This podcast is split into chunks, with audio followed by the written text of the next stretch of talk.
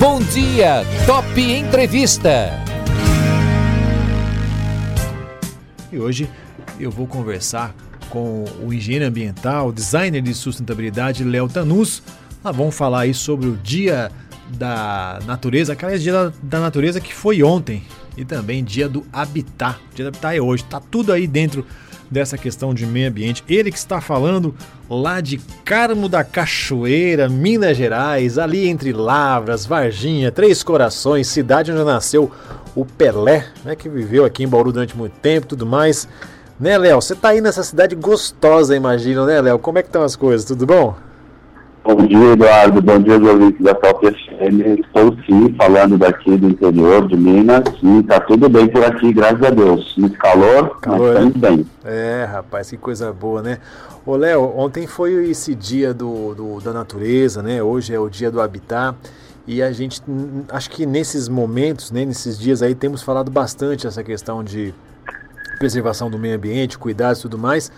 É, nesse, nesses últimos episódios, por exemplo, dessa tragédia que está acontecendo no Pantanal. Ano passado, a gente teve as queimadas lá na Amazônia, no norte do país, que são tradicionais, mas essas, essas queimadas aí que estão acontecendo na, no Pantanal, essas aí são históricas, né? A coisa está feia. É, bom dia, pessoal. Realmente, assim, eu fiquei pensando, refletindo bastante enquanto a gente faz as nossas conversas. Eu tenho sempre tentado trazer pontos positivos e pontos favoráveis sobre essas análises que a gente vem conversando aqui, sobre esses dias que são dias comemorativos, né, datas comemorativas. Mas nesse momento do nosso país está bem é, complicado da gente ver pontos favoráveis numa situação que está realmente sendo uma catástrofe, uma tragédia sem precedentes. Né? Essa questão das queimadas no Pantanal, na Amazônia, são dois momentos que estão chamando bastante atenção para o Brasil e para o mundo, porque é uma tragédia realmente que ninguém nunca viu, tamanha, tamanhas áreas queimadas, tamanha perda de vida, de habitat dos animais dos animais e de toda aquela floresta que, que era a natureza daquele local, né? Pois é, né, Léo? E isso muito em função, né? E quem, assim, né, Léo? Até onde eu sei, não sei, você é muito mais experiente que eu, a, o fogo não pega sozinho, não tem geração espontânea. Alguém coloca fogo, né, Léo? E aí tem uma questão muito importante que muitas pessoas colocam fogo nessas áreas de floresta para fazer aquele desmatamento. Quer dizer, existem outras técnicas para se desmatar um local, mas o povo, povo, algumas pessoas acham que esse é o melhor, o melhor, é o mais barato, né? Que você taca fogo lá, o fogo vai queimando tudo, só que perde-se o controle, né, Léo? E aí é um problema seríssimo, porque você tem é, animais que são atingidos, né, os animais que vivem naquele, naqueles ambientes, naqueles lugares, fora essas feridas né, externas e internas, né? Isso, é, um, é uma situação que foge ao controle, né? A gente sabe que existem formas e formas de se querer cultivar alimento, formas e formas de querer é, ocupar os espaços que estão com, com vegetação. E uma coisa, como você falou, uma coisa é um foco de fogo, outra coisa é um incêndio. É. Quando você perde o controle do foco de fogo, aquilo vira um incêndio em grandes é, proporções, você é, aumenta muito a temperatura da, do solo e das árvores e você acaba tostando, literalmente torrando toda a vegetação que tem para cima da terra e você mata também a vida que está debaixo da terra. Antigamente, é. quando o pessoal fazia muito isso com cana, se achava que aquilo estava é, mineralizando, que aquilo estava nutrindo a terra por conta das cinzas e tudo mais. Mas hoje em dia já se sabe que você não é o químico que dá a vida para o solo, é a biologia, é a vida do solo que faz com que aquilo tenha nutrientes disponíveis para as plantas. Então, é, já foi constatado que tocar fogo no mato não é sinônimo de nutrição, não é sinônimo de vitalidade para a terra, é o efeito oposto. E é claro que você fazendo, é, jogando, tacando fogo na, na floresta, ou que seja no mato, qualquer que seja o ambiente, você está indo no sentido contrário do que a natureza quer que seja feito. Né? Claro, tem ambientes que naturalmente pegam fogo, mas nessa proporção, você está criando de novo um desequilíbrio em todo aquele ambiente que já existia lá. E sem contar, claro, todos os animais, os insetos, os bichos, pequeno, grande, forte, que vão é, morrer ou vão é. se queimar ou vão ficar com trauma, traumatizados, né? Você perde a família, perde a referência de onde você morava, perde é, é, esse, toda essa referência do, de onde você vivia, o trauma de você perder toda a sua família. Isso para os animais é uma situação também que descompensa mais um pouco ainda todo esse, esse ambiente o qual a gente vive juntos. É. Ô, Léo, e tem uma outra questão também que é bastante complicada, que é, é esse processo de regeneração, recuperação, é lento, não é, Léo? Para uma área que foi devastada por uma queimada, para ela voltar a ser aquela área, isso leva. Dá, dá para se saber quanto tempo isso demora, Léo? Olha, isso pode, pode nem acontecer, na verdade, né, Eduardo? É, quando os cientistas e os pesquisadores vão estudando, na verdade, essas proporções de queimada agora no Pantanal, ninguém nunca viu algo parecido. Pois então, é. até os próprios pesquisadores ainda estão tentando descobrir o que, que vai acontecer. Mas o que acontece é quando você cria um desequilíbrio tamanho nesse ambiente, Uhum. você expande é, uma, outra, uma outra zona de transição. Então, por exemplo, aqui onde eu estou, é, é uma transição entre Mata Atlântica e Cerrado. Então, se você proporciona o desenvolvimento da Mata Atlântica, você consegue fazer com que os fragmentos de floresta, os corredores ecológicos, isso permaneça. Agora, quando você taca fogo e perde toda essa umidade, perde toda essa diversidade que a Mata Atlântica proporciona, o que acontece aí? Você cria espaço para o cerrado avançar. Uhum. Então, essas, essas zonas de transição e esse espaço do, do Pantanal especificamente é uma zona muito peculiar, é uma zona muito específica. Então, ela já é uma zona de, de sensível, é uma zona difícil de, de manejar. Quando você cria um, um desequilíbrio nessa, nessa proporção, você favorece né, que, que ao, ao bioma se estabeleça lá. Então você desmata tudo, pode crescer plantas que não são as adequadas para lá. As plantas que eram as adequadas já não vão mais conseguir se perpetuar. É. E você abre espaço para vir o efeito da seca, da desertificação. Então, é, pode ser que, que não chegue a voltar mais a ser como era antes. Ou se voltar, pode ser que demore muito tempo. É, inclusive, né, Léo, você- tem uma outra questão que também a gente está falando, não só da questão da, da- da- da- das plantas e tudo mais, os animais também sentem isso, né? Porque, por exemplo, eles vivem ali naquele, naquele local, naquele ambiente onde eles estão acostumados, onde é, aqui, aqui na região tivemos casos de duas onças pardas que apareceram aí por conta disso, né? Queimadas e, e tudo mais. Até, aliás, uma onça parda aqui na região, não sei se você conhece aqui, uma cidade de Tupã, que é ali próxima a Marília, ah, uma, uma onça parda deu aí a, a luz a dois filhotinhos, um morreu e a outra, uma outra onça sobreviveu. Mas foi por uma colheitadeira que passou ali naquela região e assustou a mãe, a mãe fugiu, né? E ficaram os dois filhotinhos. Aí, especificamente, a ação do homem, mas outras situações com as queimadas. Quer dizer, esses animais que saem dos seus lugares, aves e os animais que vivem ali, muitas vezes eles não conseguem se adaptar em outras localidades. E aí um problemão também para os animais, né, Léo? Sim, é, eu peguei um caso específico aqui, que de uma ave específica do Pantanal lá, que é o tuiuiu, que é a maior ave da planície pantaneira. Sim. Então, ela está, todos os, os ninhos, todas as árvores, mesmo elas fazendo ninhos em ambientes altos nas árvores, que estão queimados, e ela é específica daquela região, eles chamam de endêmica, né? Ela só vive naquela região. É. Então, se ela não encontra mais um local para poder procriar, para poder se sentir segura, para onde que esse bicho vai? Então, você já cria um. É, é importante lembrar e trazer essa- esse conceito de que uma ação, ela não é isolada.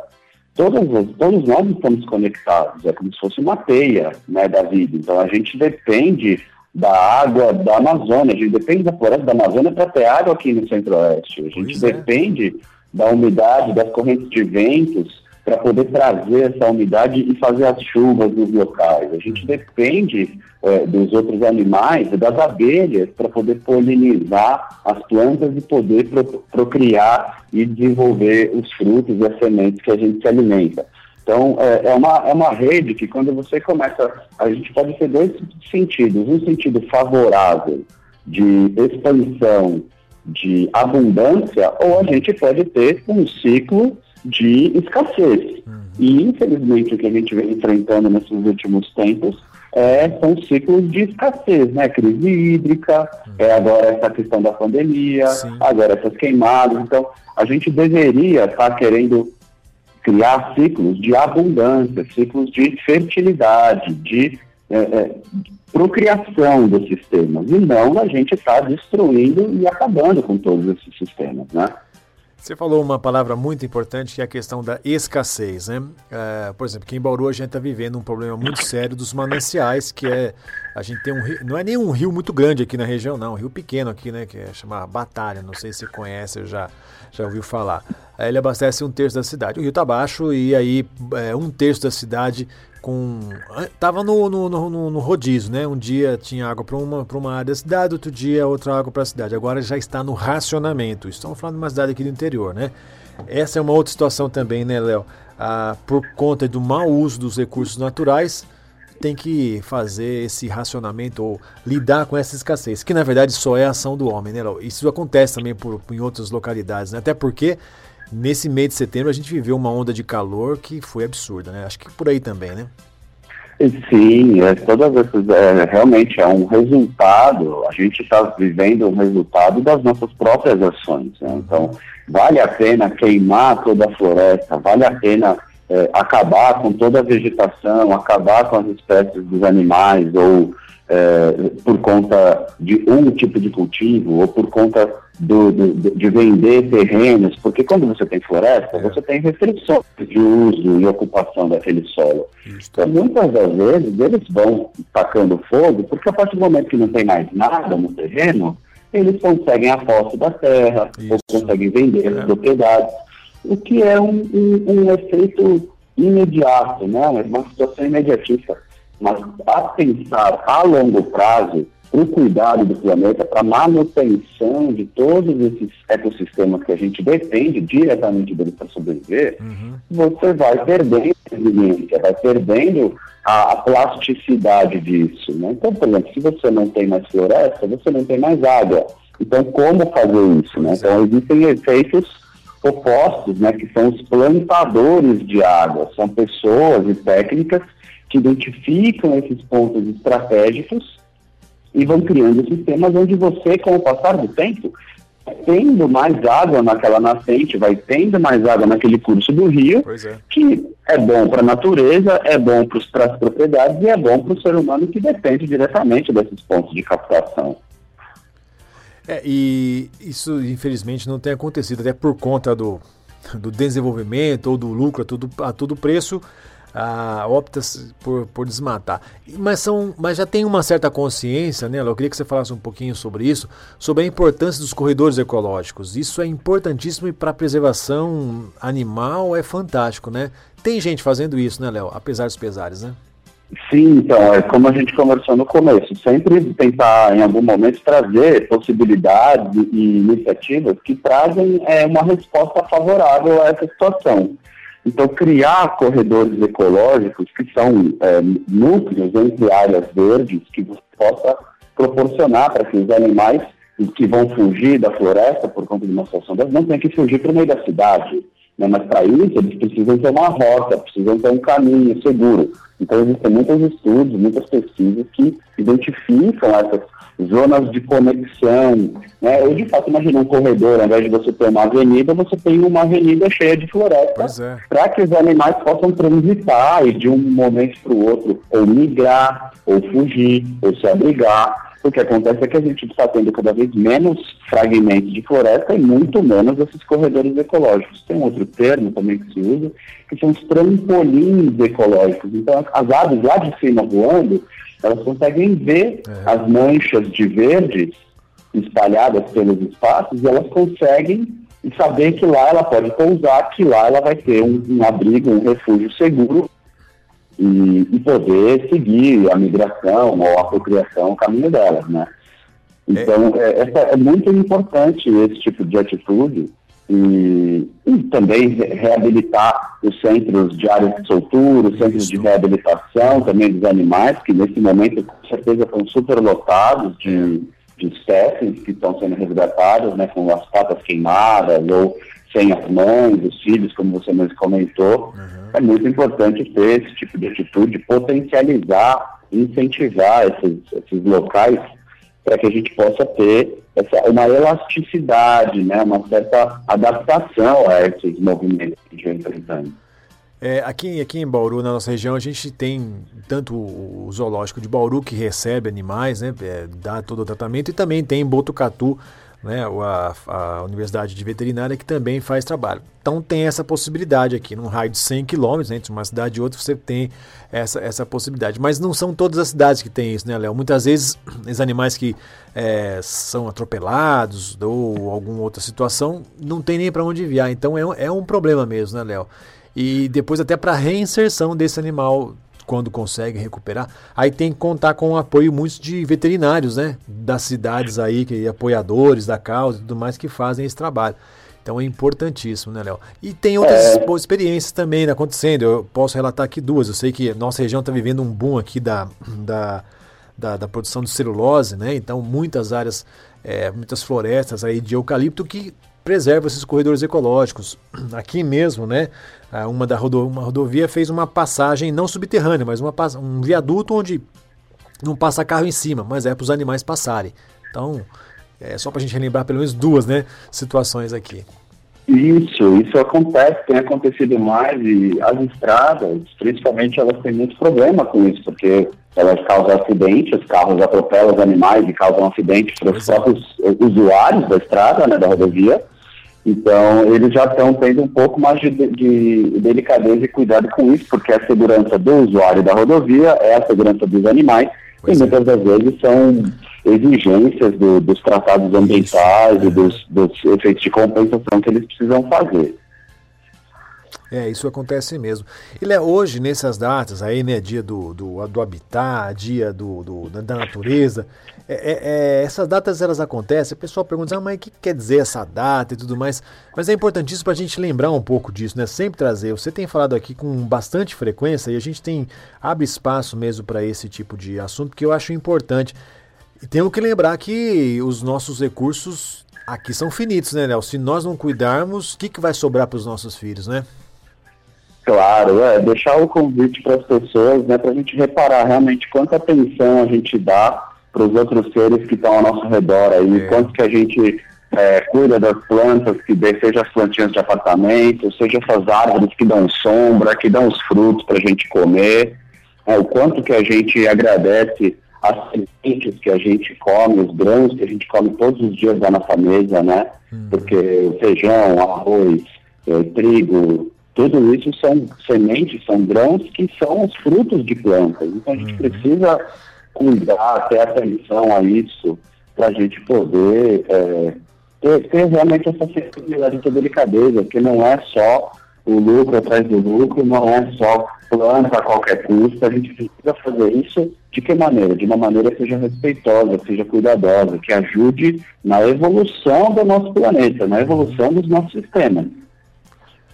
É, e temos que pensar mesmo, porque sempre no, no é também um outro, uma outra coisa que as pessoas acabam não fazendo, né, Léo? Ah, por pensar somente nele, no lucro ou no, no, no avanço desenfreado aí, muitas vezes, da, da, agricultura e aí devastando muitas áreas, a gente não pensa no próximo, né? E é como a gente diz, né? O rio que nasce lá na, na é, no, no, meio da serra, ele passa por várias cidades. Então, se esse rio não for bem cuidado lá na sua fonte, na sua nascente e nas outras cidades, lá na outra ponta, né? É o que acontece no Rio Tietê, né? Aqui em São Paulo, o caso mais clássico, né?